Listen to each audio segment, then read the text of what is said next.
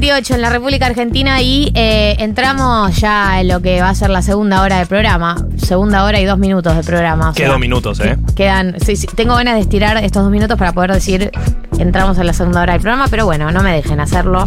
No me dejen ser así de neurótica. Eh, y está nuestra invitada del día que es Fío Sargenti. Bienvenida, Fío. Hola. Hola, estoy hablando bien porque el micro, estoy medio confundida con el micrófono. Sí, te queda Sí. medio petizo, pero perfecto. ¿se te escucha bien? Me quedo ahí, sí. Bien, ¿qué opinas? muy bien. Sí, Está Dice que perfecto. sí. espectacular. Eh, Fío, para quienes no la conocen, la, verdad es que probablemente el grueso de la gente que escucha este programa sepa quién es Fío Sargenti, pero para quienes no saben, eh, es periodista especializada en todo lo que es el mundo de eh, la ficción, de- del mundo audiovisual, en realidad, cine, series eh, y etcétera. Una persona en cuyo criterio yo confío plenamente. Y eh, te invitamos, Fío, algo te contó Juli, la productora, pero te, invitamos porque hoy, eh, una vez al mes, hacemos un programa temático y el tema de este programa eh, era el deseo. En todas sus acepciones que uno puede llegar a pensarlo. Así que eh, hoy hicimos una consigna que es eh, cuáles son los tres deseos que sueles pedir para tu cumpleaños. Eh, y si querés te puedes prender. Eso es lo primero lo que te propongo. Ay, yo soy re obvia, pido como real, pido que no se muera nadie, que no se muera, que nadie sufra, que nadie- como eso y repito mucho o algo así, Sí. y que no haya, aparte, bien pensados como para que abarquen la mayor cantidad de posibles problemas. Claro, Entonces, como que esté todo bien, que, que no perdamos la casa, ponerle cosas así, como muy básicas, muy básicas. Está bien, está bien. Eh, eh, acá un oyente defendía esa idea, la idea de abarcarlo todo lo que se pueda. Es un medio, es medio como, no creo en esto, pero por las dudas, si Obvio. esto va a suceder y es algo, voy a pedir como básicamente que mi familia no tenga una enfermedad mortal Sí. y que no vivamos abajo de un puente. Y que vas a aprovechar, sí, aparte. Claro. O sea, ya que estoy. Es que uno tiene que optimizar la magia, es medio eso. Claro, claro. Eh, no, y pensaba también en la oyenta que contaba recién que eh, se sentía muy mal de la panza, que es que es re loco cuando uno se siente mal, como deseas sentir nada, o sea, no sentir nada, sentirte normal en la día, eh, como esos días en, don- en donde ninguna emoción se manifestó por encima del promedio, digamos, el deseo es no sentir nada, no sentir nada extraordinario. Claro, la vara está tan baja que me conformo con eso. eh, Como que empezás a valorar, qué bien que estaba ayer eh, haciendo mi vida cotidiana con Sí. ninguna emoción en particular. Bueno, yo tengo reflujo recién que hablaban de cuestiones de. Panza. Y es lo mismo porque además es panza y es un poquito lo que comes y un montón el estrés y todo eso. Y cuanto más pensás en eso, más te molesta y ahí son días. se retroalimentan al Exacto. toque. Sí. Eh, mucha gente te dice, eso eh, tiene mucho que ver con tus emociones, o sea, no te estreses. ¿Estás jodiendo? ¿Qué, ¿Qué, me estás- qué- qué me estás pidiendo?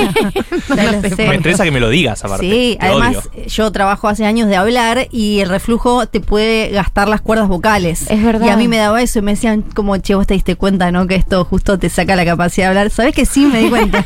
me di cuenta. Gracias por el dato. Sí, gracias, gracias. El cuerpo Te traidor. deseo lo mejor, a vos también.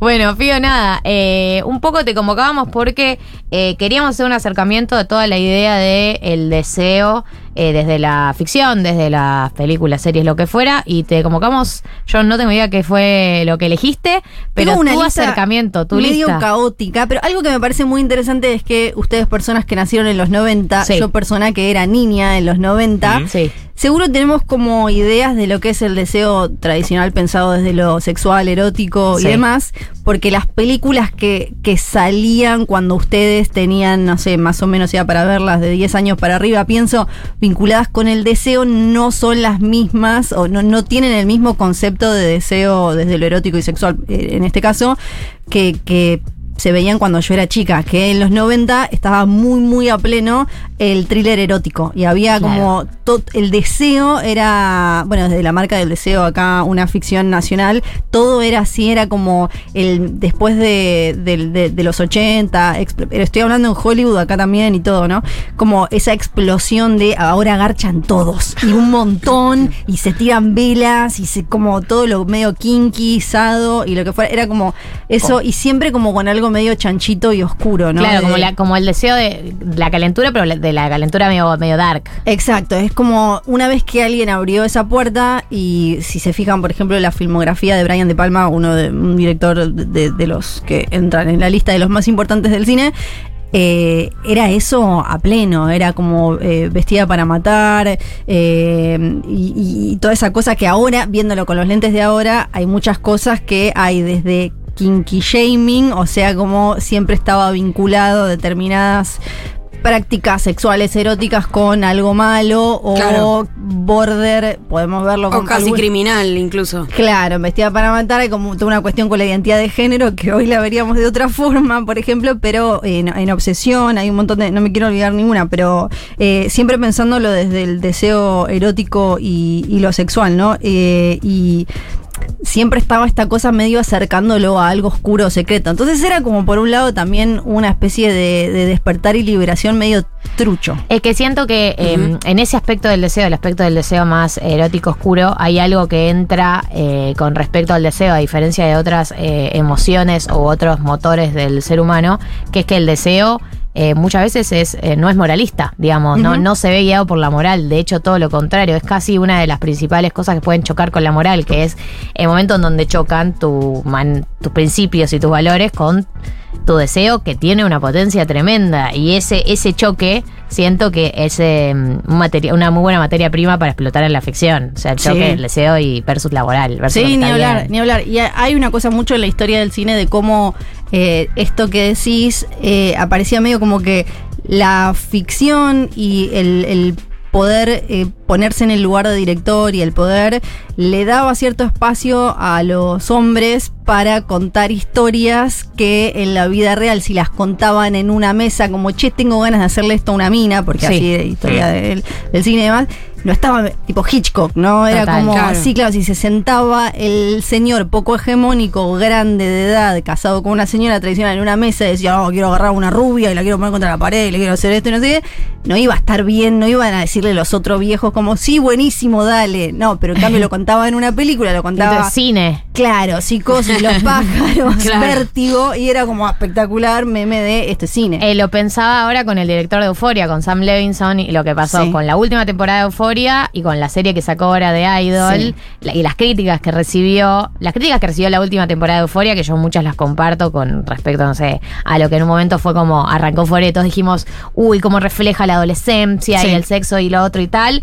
y en la última temporada dijimos, Hay como una explotación medio. Puede ser que a, a- a- ¿cómo se llama ella? A Sweeney, Sweeney. Sweden la- le estén Sí. poniendo en tetas todos los episodios por algún motivo en particular, algo de la búsqueda narrativa no estamos entendiendo. Y creo que muchas de las críticas que aparecieron con la serie que todavía ni la vimos. Idol, no, que, sí, falta. eh, se estrena ahora a principios de junio. que y también lo acusan sí. de eso, de como que sea una fantasía suya, más o menos lo que intenta reflejar en vez de la historia de Sí, que es una esa es como una tradición claramente hitchcockiana, esta como de medio border de esto es lo que vos le querés hacer a las minas, o porque en general así, o y, y tampoco a mí no me gusta mucho la mirada moralista y de esto no se puede contar y demás, pero sí tampoco se puede negar que hay momentos en los que es eh, de, de explotación pura. Eh, y después, más allá, eh, mencionaba antes a Brian De Palma, eh, también me pareció interesante cómo el tipo se expandió del deseo desde lo erótico. Y si uno se fija, algunas de sus películas más conocidas, como Carrie o Scarface, también son sobre el deseo, ¿no? Como en, en Carrie, un tipo de deseo que aparece mucho en la historia del cine es el deseo adolescente reprimido y el burbujeo hormonal ese que aparece y por algún motivo después no, no, no, obviamente no se puede llevar a cabo, no solo sexual, sino como esa cosa medio adolescente de desear todo lo que hasta ese momento, o preadolescente, que hasta ese momento no te dejan tener, ¿no? Ya sea manejar, ponerte en pedo, ir a no sé dónde o lo que sea. Y en Scarface otro tipo de deseo que en la historia del cine me parece muy interesante, que es cuando entra el capitalismo y, y el consumismo, ¿no? Como en, en Scarface esta necesidad de ímpetu ganas que tiene el tipo de ascender en la escala social y de ser y tener todo eso que le muestran y que él no podía, o sea, el sistema le decía vos no podés tener por eh, inmigrante sucio cochino que aparece acá y estás ahí abajo en la sociedad y que, que- que me parece uno de los tipos de deseo más interesantes en, en el cine o en la ficción ahora, que es esto de el, capitalismo mostrándote todo lo que tenés que desear y lo, y lo que te hace hacer, ¿no? Para obtener eso. No, y pensaba también. mm, el, el deseo muy aplicado a, mm, al estatus, o sea, de desear todas las cosas, como muy vinculado a lo que vos decías recién, de eh, todo lo que es nuevos ricos, o sea, eh, el deseo preconfigurado de, bueno, tengo guita ahora y tengo el deseo de cumplir con todas estas expectativas que tengo que cumplir, con mostrar toda esta imagen, con representar todo esto y, y cómo también se nota cuando está muy marcado por eso, por como la, la aceleración de quererlo todo, que- o sea, de querer el- llegar al estatus ese Sí. rápidamente. Bueno, eh, Succession, una serie que sé que te gusta mucho, que va a terminar mañana. Sí. Tiene un No poco- lo digas así, no lo digas así. Termina mañana. Lloren, lloremos todos. Tiene algo que quizás es eh, una parte más sutil, porque uno lo mira, estamos acá y decimos, ah, son todos mega millonarios, platudos, qué sé yo, pero en realidad está como, está la puja de nueva plata y vieja plata entre lo- la, la familia protagonista, que son los Roy, y los Pierce, que son otros que tienen un imperio también de medios y demás, que ellos tienen plata de hace muchísimo. Entonces ya ni siquiera trabajan, ni siquiera tienen como esa cosa mucho más... eh, Viejo rico, como. Claro, como no ostento tanto o no ando haciendo tanto alarde o queriendo llamar la atención, aparecer Claro. en tapas de revistas. Y los Roy sí. Y el deseo de, de la, de la familia Roy, que, que como están todo el tiempo más tratando de, mo- de mostrar su poder, se ve mucho en el personaje de Roman, por ejemplo, ¿no? Mm. Como de, de pasarle el miembro por la cara a todo el mundo, que tiene que ver más con cierta inseguridad del millonario que no tiene tan, tanta alcurnia y aristocracia encima. Hablabas al principio como de esta versión más hico- hitchcockiana, no me sale la, la palabra, eh, y pensaba automáticamente en toda esta teoría que, que empieza como a, resurgir de eh, el, el female gaze, ¿no? Sí. ¿Algo de esto? Sí, ¿Qué significa? ¿Cuál es esa interesante. teoría? ¿Me cuentan? Female gaze es la mirada femenina a la hora, o sea, una mirada, en realidad es más bien como una mirada no falocéntrica de hombre, varón blanco heterosexual frente a eh, el cuerpo femenino o historias vinculadas con Es sexo, como ponerle femi- feminismo a, a tu película, básicamente. Pero pensaba mucho en, eh, en películas eh, muy sexuales, como por ejemplo La Favorita.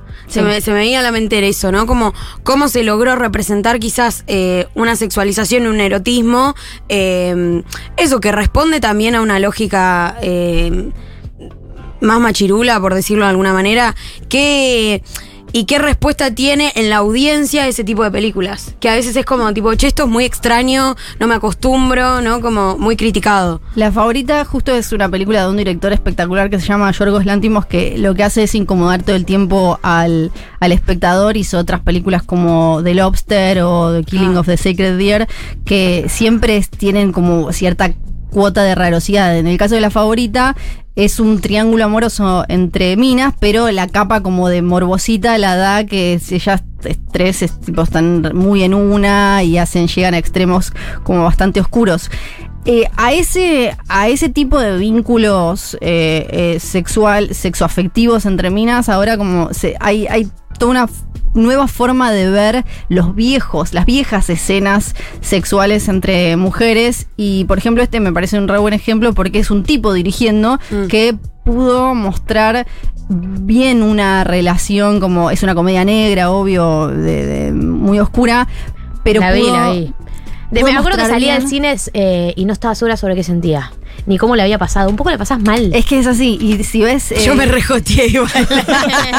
Es que Sí, aparte- sí. Pero hay algo, Perdón. pero sí, pero sin duda creo que hay algo, a un halo recontra oscuro alrededor. Sí, súper, súper. Y esa es la cosa, es como salir y medio decir como, pará, le aplas- aplastaron un conejo, hicieron como cosas, pero a la vez estaba Emma Stone con Rachel Weisz, eh, tipo... Rejoteada. Sí, y como- sí. Y la otra, como los vestidos, todo como, como una cosa medio, lo que pasa Sí. abajo de toda esa ropa, eh, porque es de época. Y es un tipo que pudo contar esta historia con otra mirada y, y me parece que eso súper aporta porque si no caemos siempre en lo de eh, las mujeres tienen que dirigir películas de mujeres y los Claro. hombres de hombres. ¿Por qué? Porque algo que pasaba mucho era que las escenas entre mujeres eran por una explotación pura para el deseo masculino. Y esto se ve mucho, por ejemplo, en todo lo que se contó después de lo que fue el rodaje de... mm, La vida de él. Exactamente. Claro Muchas gracias. Como trauma, horror y un tipo diciendo, ahora agarrale la teta, agarrale la teta, tipo, ahora me no sé Más teta, más teta. Claro, eh, y o en otras escenas, quizás en otras películas, digo, más mainstream, blockbusters, donde de golpe ponen a dos minas besándose, tocándose o lo que sea, pero que vos te das cuenta de alguna manera, si sos de los que gustan de ver una película y buscar un poco más allá, che, esto me parece que está puesto para calentar a los tipos como cuando estabas en el viaje de egresados y a dos chicas, no sé si eso, eso pasaba en mi época, ahora no sé. No, sí, sí. Era como- Las Obvio. chicas se ponían a chapar en el Perry, boliche. hay que sacar. Hay que sacar en el like it total. Eh, eso, que es como la diferencia, y ahí está lo que se llama female gaze, que en realidad lo podríamos ampliar a cualquier cosa que no tenga que ver con el pito de un varón heterosexual. Bien. Eh, estamos con Fío Sargenti, estamos hablando del deseo, el deseo en la ficción, en realidad. Eh, vos trajiste una lista, no sé si querés avanzar por ahí, querés que te pregunte yo. Sí, tengo, eh, bueno, del, el tema de- del capitalismo y el deseo por obtener, eh, más allá hablábamos de los millonarios, eh, el, el ciudadano es otro ejemplo súper claro, ¿no? Un tipo que tenía todo y de golpe había algo No que nadie no se entendía. Es un buen eh, ejercicio para... Yo sé que igual es re, tipo, ¿por qué tengo que ir a una película? Esto es, muy poco No, amigable. bien, pero- No. pero incluso si te gusta Succession, porque es una película que así como eh, Succession está medio inspirada en Rupert Murdoch, que es el dueño de Fox News y un montón de medios Mm. en el mundo. El Ciudadano estaba eh, basada también en otro millonario de la vida real, Hearst, si no me acuerdo mal, era el, el apellido. Y aparece esta cosa de un sistema que por más que tengas todo lo material, siempre va a haber algo que te va a estar faltando. O después desde el terror hay un clásico de John Carpenter que se llama They Live, que es una sátira del capitalismo donde de golpe un tipo descubre que hay eh, seres que lo que hacen es estar detrás de eh, querer que todo el tiempo estemos buscando comprar u obtener cosas que no tenemos, es como una sátira muy divertida, pero incluso también lo podemos pensar en Psicópata Americano, en American Psycho, ¿no? Como... eh, Totalmente. que ahora para mí se aplica a Instagram, ¿no? Como vos estás bien en tu vida, abrís Instagram, de golpe te muestran como, mirá, ahora hay un coso que te limpia el teclado de la compu. Y así como, ay, no tengo el coso que el necesito. ¿Por qué no? El vaso gigante, el vaso con brillos ahora para llevar El la vaso brecha. con brillos para no la brecha es- imprescindible. Sí, porque yo la vi a la China y la China Suárez lo tiene en todos los colores y ahora se lo vi a Juli Pollo, entonces yo también lo quiero. Voy al bazar chino. Si lo tienen a la China y Juli Pollo, eh, o sea, Ya está, no puedes quedar afuera, no puedes quedar Claro, esos pequeños símbolos de estatus que son como. un- hay como una libidito capitalista dentro Sí, de, todos. O- Y también es re loco cómo funciona en términos de, mm, de real satisfacción comprar. Sí. O sea, de real aumento de la serotonina, el momento en el que compraste algo que te gustó. Es la razón por la que existe la farmacia esa que en Capital Federal está por todos lados. Que incluso el otro día en un noticiero les quedó abierto el micrófono y estaban hablando con uruguayos, vieron que vienen acá a comprar. Sí. Y yo y un uruguayo decía, yo vengo por. bueno, así. y les quedó abierto el micrófono y una mina que habla de policiales, de política re seria, le dice, no, lo que pasa es que farmacia es droga. es falopa. es falopa, le dijo el coso. Y la verdad es que sí. Y es Es eso, porque vas y estás en la fila, compras un labial y después dos bauquitas Obvio. que estaban La- como por uno. y te vas un, con un poquito quizás con menos eh, sensación de reflujo espiritual o una cosa así. Totalmente. Y mm, después pensaba también en películas como Mean Girls que son menos obvias en cuanto a chicas pesadas, en cuanto al, al deseo, pero que también aparece y, y esa cosa, ni hablar adolescente, ¿no? Como más allá de que ahí tenemos dos pibas que gustan de un pibe, está toda esta cuestión como de escala social y que cuando uno la analiza con, obviamente con cerebro adulto y demás, decís como, che, pero es todo ficticio, eso es todo virtual, no existe, no importa si te sentás con tal o cual, si te vestiste de rosa el miércoles Sí. o lo que sea, pero es el, el deseo que te mueve en ese momento. Bueno, ahí entra algo de lo que hablábamos al principio, que es el deseo en relación con los otros, que es el momento, eh, que es la configuración del, del deseo en el momento en el que te empezás a relacionar con los otros, que es muy Sí. eh, casi imposible a esta altura eh, realmente saber cuál sería tu deseo en caso de estar aislado en un monte, Sí. con qué te encontrarías, porque estamos tan, porque se configura tanto en función de que, de que nacemos en función de los otros, que ya es muy difícil dis- discernir cuál de todos mis deseos, como hacer esa búsqueda de correr, correr, correr, correr y a ver si al fondo de todo eso Si encuentro algo mi puro, deseo, claro. mi deseo Sí. genuino posta. Sí, eh, pensaba también en Into the Wild y la película de- del caso real del pibe que se murió en el medio de la nada. Spoiler Sí. alert. Sí, chicos, se murió. Dale. Es chiste, loco. Es una buena, Peliculón. pero es una, un buen mensaje contra el botulismo, no me acuerdo qué Sí. es, como una lata que estaba toda podrida y le dio un algo y se murió en el medio de la nada porque él había flasheado como toda mi vida está basada en lo material, me voy a ir al medio, pero ahí bueno, igual Y yo tengo, yo soy, no me cae muy bien el chabón ese, perdón, está muerto. No, pero me encanta. Pero me parece que era No me boludo. Lo odio. No, era un boludo, pero además hay, hay una moraleja terrible de la película Es que tremendo. es. Eh, mirá, eh, como para mí hay una de las moralejas de esa película que es la naturaleza no es buena y amable, eh, No. por, digamos, naturalmente. A veces te vas al medio de la naturaleza y la naturaleza es recontra hostil, Sí. digamos. La naturaleza no es que te abrazan las hojas y no te dicen allá de la bienvenido. naturaleza, la soledad no es Sí, buena. También. Eh, Amigo, date cuenta, necesitas amigos, que alguien te diga, no comas esa maldita planta. Es tan hostil la situación en la- a la que se expuso buscando un deseo que al final era medio como un engaño, era simplemente por oposición a lo que él conocía, que el colectivo ese abandonado en el medio de la nada, en el que él se murió, lo tuvieron que sacar volando, no sé si vieron las imágenes, son espectaculares, tuvieron que ir No. con un mega avión, helicóptero, no sé qué, a Lo agarraron sacarlo. tipo la garra. Porque iban un montón de boludos a ese lugar y es peligroso porque estás muy alejado, porque iba gente que no sabía acampar ni Oh, nada. no, entonces claro. se ponían en peligro, entonces lo tuvieron que sacar para que deje de, de- de lastimarse Y gente que ahí. de hecho la última frase que deja el pibe en la película es eh, la alegría solo es verdadera cuando es compartida. Claro, Factos. claro. O sea, habrá, Así habrá sido dijo. de verdad esa frase la escribió él. Hashtag facts Sí. puso al final, pero no. Pero igual hay que decir que para la- el viaje de mierda que se come termina una moraleja bastante digna, que Sí. que dice, o sea, la única alegría verdadera es la compartida. Él dejó su vida para que nosotros ahora estemos hablando con ChatGPT. Diciéndole, ¿Querés ser mi amigo? Como todo. Este- Odis. Pío, y vuelvo al tema del consumismo. Sí. ¿Cómo te llevas vos con este consumismo de series y de pelis y de ver todo el tiempo y perderte cosas? Eh, ma- mal, por- porque por un lado yo trabajo desde hace mucho, desde 15 años. Este año cumplo 15 años. ¿Hay fiesta de Gracias. 15? Gracias, voy a hacer algo, voy a hacer Velas. algo. Eh, recomendando cosas o diciendo, che, se estrenó Sí. esto, pero obviamente en estos 15 años cambió muchísimo y ahora tenemos 100 mil millones de Claro. plataformas. eh, ¿Pagás todas? Eh, casi. ¿Pagar? ¿Qué es eso? casi, Perdón por exponerte, no casi no Pero hay además, problema. seguro muchas de esas plataformas le dicen, mirá nuestra plataforma ya Claro. que trabajas de esto. ¿Te habilitan un todas, usuario? eh. Ah. no todas. No, no. Mal tan- ahí. No, No, tantas como las que quisiera. Exactamente. Y lo que me fue pasando a medida que, que pasaban los años era que es que mi mensaje para la gente es no hace falta que veas todo. Claro. No hace Sí. falta que veas todo y si viste 10 capítulos de una serie y no te gustó, soltala. Y eso no significa que la serie sea mala. Pero igual eso es, eh, es un debate extendido, ¿no? La gente que deja libros y que no deja libros. Sí. Como. Pero, pero ahora con el libro quizás hay algo como más personal o se permite más llegar tarde a un libro, salvo que pertenezcas a un determinado grupo de La sociedad. Claro.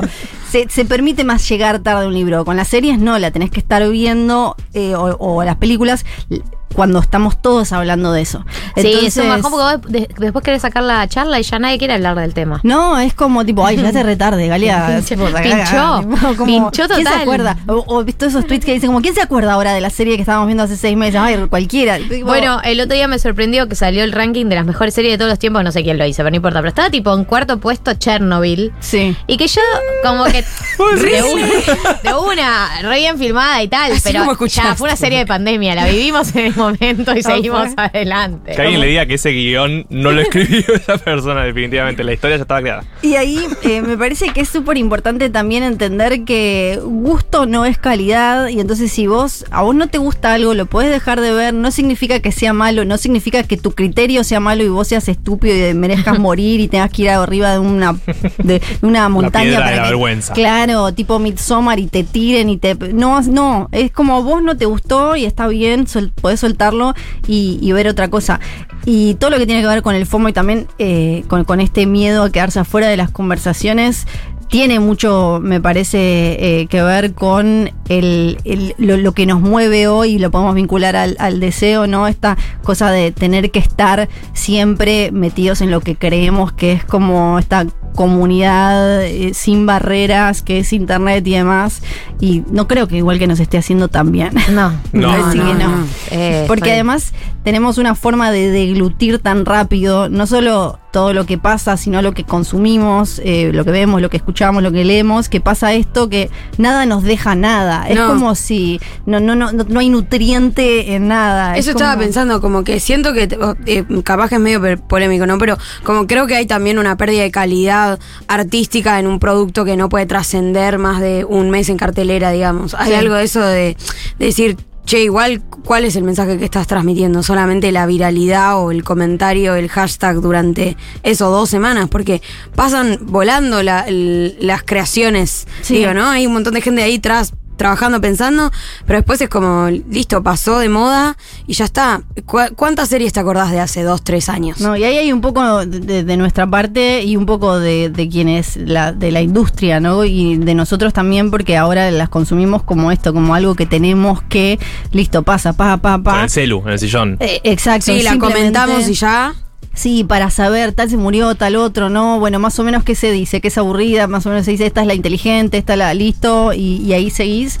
Y, y si, si te fijas ahora lo que está pasando en la industria, que en Hollywood están haciendo huelga los guionistas y está cambiando todo el panorama, es medio una vuelta a lo que era antes, porque las plataformas se dieron cuenta que no, no garpaba tanto. Nosotros no tenemos aparentemente plata ilimitada para pagar 350 servicios, entonces no, no están funcionando, están yendo a pérdida. Estoy hablando de Disney Plus en el Mm. mundo, por ejemplo. No, Netflix tiene sus problemas Una financieros. micropyme.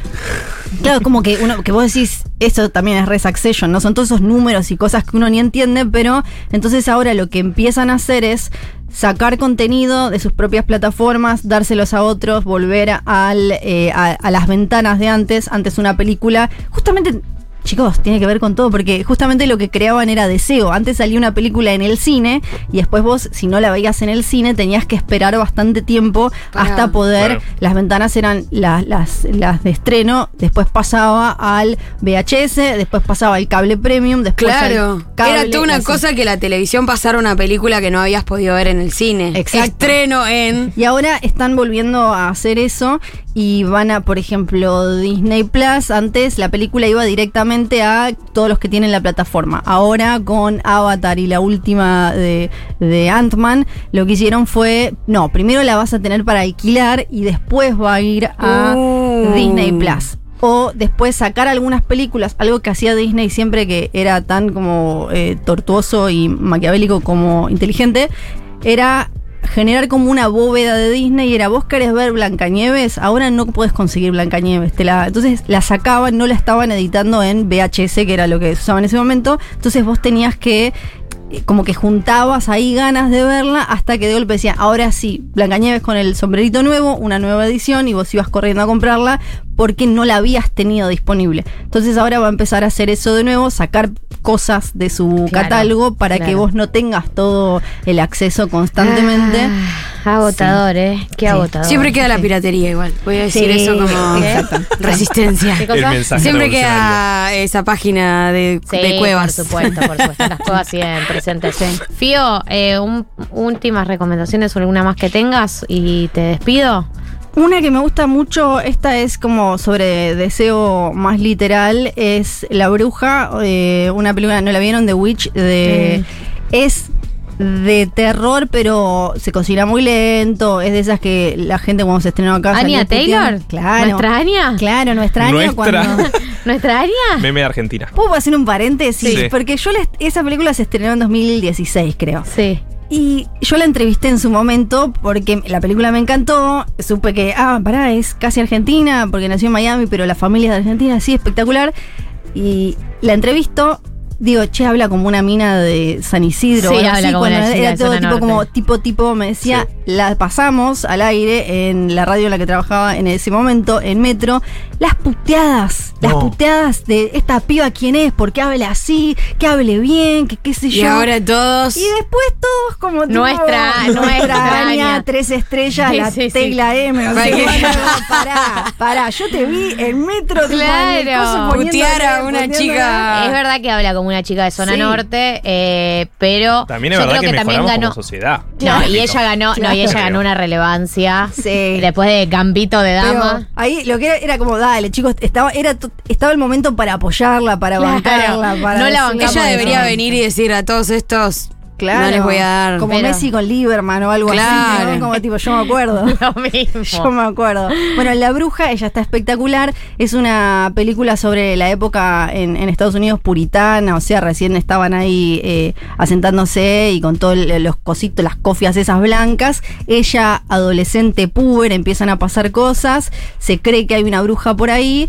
Y es básicamente sobre, de manera muy literal, sobre como el deseo contenido y, y también con esta idea tradicional desde el terror y el, el folk de el cuerpo de la mujer como, como el cuerpo de la mujer cuando pasa eh, la pubertad le Mm. pasan tantas cosas. Ah. Y siempre está, aparece como ese objeto prohibido o esa especie de vasija llena de, de deseos y cuestiones eh, que pueden llegar a ser oscuras. Todo eso aparece en La Bruja, súper interesante.